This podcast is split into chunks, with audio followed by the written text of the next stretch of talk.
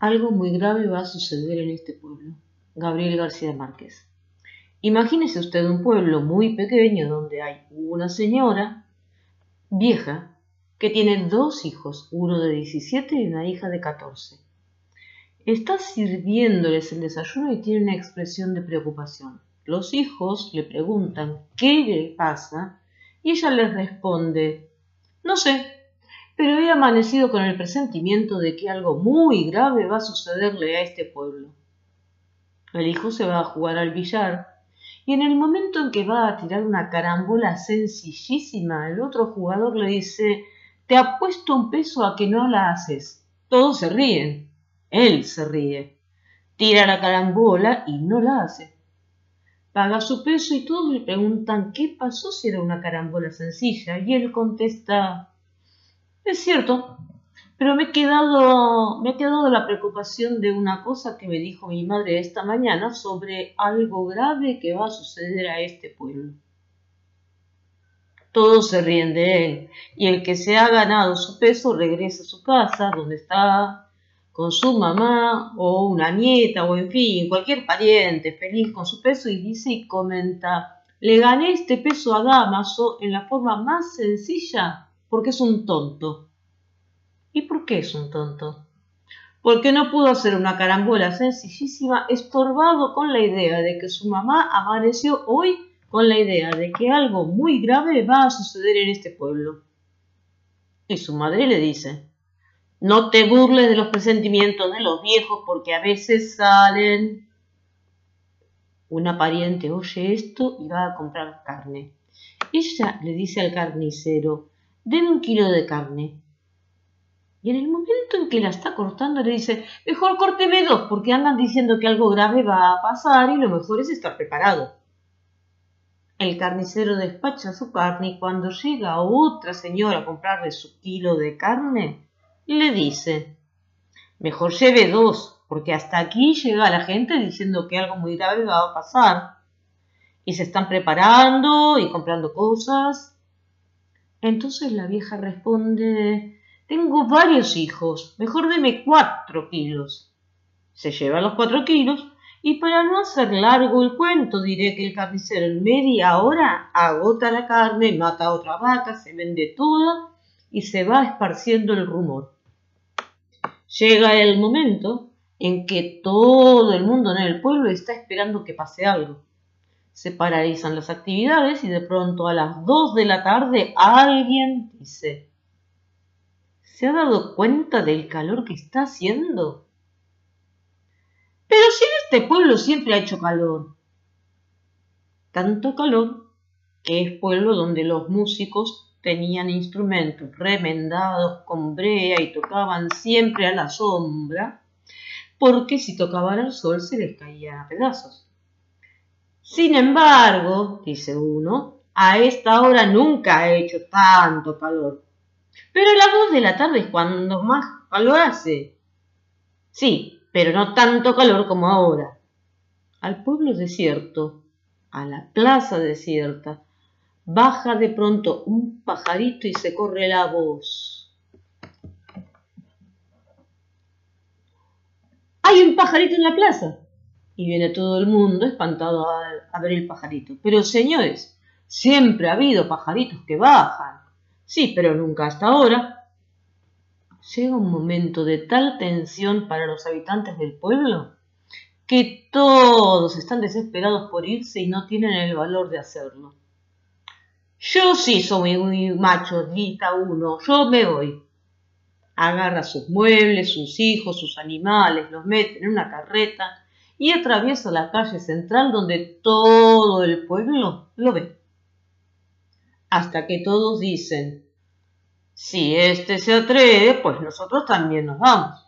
Y empiezan a desmantelar literalmente el pueblo. Se llevan las cosas, los animales, todo. Y uno de los últimos que abandona el pueblo dice, que no venga la desgracia a caer sobre lo que queda de nuestra casa. Y entonces la incendian y otros incendian también sus casas.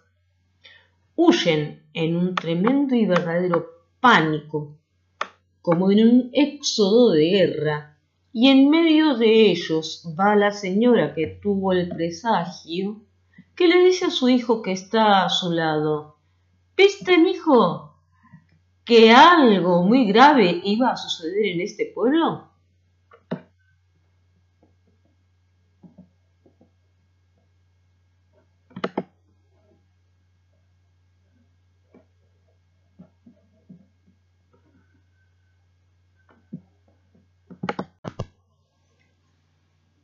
Algo muy grave va a suceder en este pueblo, de Gabriel García Márquez. Lo vamos a utilizar en este caso para trabajar esa cuestión acerca de una historia puede estar volcada en una anécdota, en un rumor, en un relato, en una noticia. Ciertamente, cuando decimos que en todos ellos hay una historia, a veces los chicos se desorientan porque eh, no entienden esta cuestión de que no necesariamente una historia tiene que ser objetiva. En este caso en particular, dado que el cuento empieza con una serie de rumores que desencadenan en un hecho devastador porque el pueblo finalmente queda abandonado, la idea es trabajar en esta cuestión de qué diferencias hay entre rumor y noticia. ¿Y por qué en este cuento en particular lo que empieza siendo un rumor termina siendo lo que efectivamente sucede? Al conversar acerca de estas características y si seguramente has trabajado ya algo acerca de la narración, habrá que recordar esta cuestión de que eh, la eh, narración informativa, el texto informativo, tiene la estructura de pirámide invertida. Lo primero que se cuenta es lo último que sucedió porque es lo más novedoso, lo más importante y relevante, y todo lo demás se va acomodando de acuerdo con que uno necesite reponer datos anteriores, conocer los orígenes de la historia y ver de qué se trata. Entonces, eh, trabajando con el cuento, lo primero que habrá que hacer es detallar cuáles son los hechos fundamentales que se plantean en la historia, eh, qué personajes participan y a partir de allí eh, trabajar para que los chicos encuentren cuál es el hecho de todos ellos que va a aparecer en el título, porque es precisamente el que resume lo que sucedió cuáles son los que van a ir apareciendo en los otros paratextos que quieras utilizar, volanta, bajada, copete, epígrafe, si usan una, eh, foto o ilustración.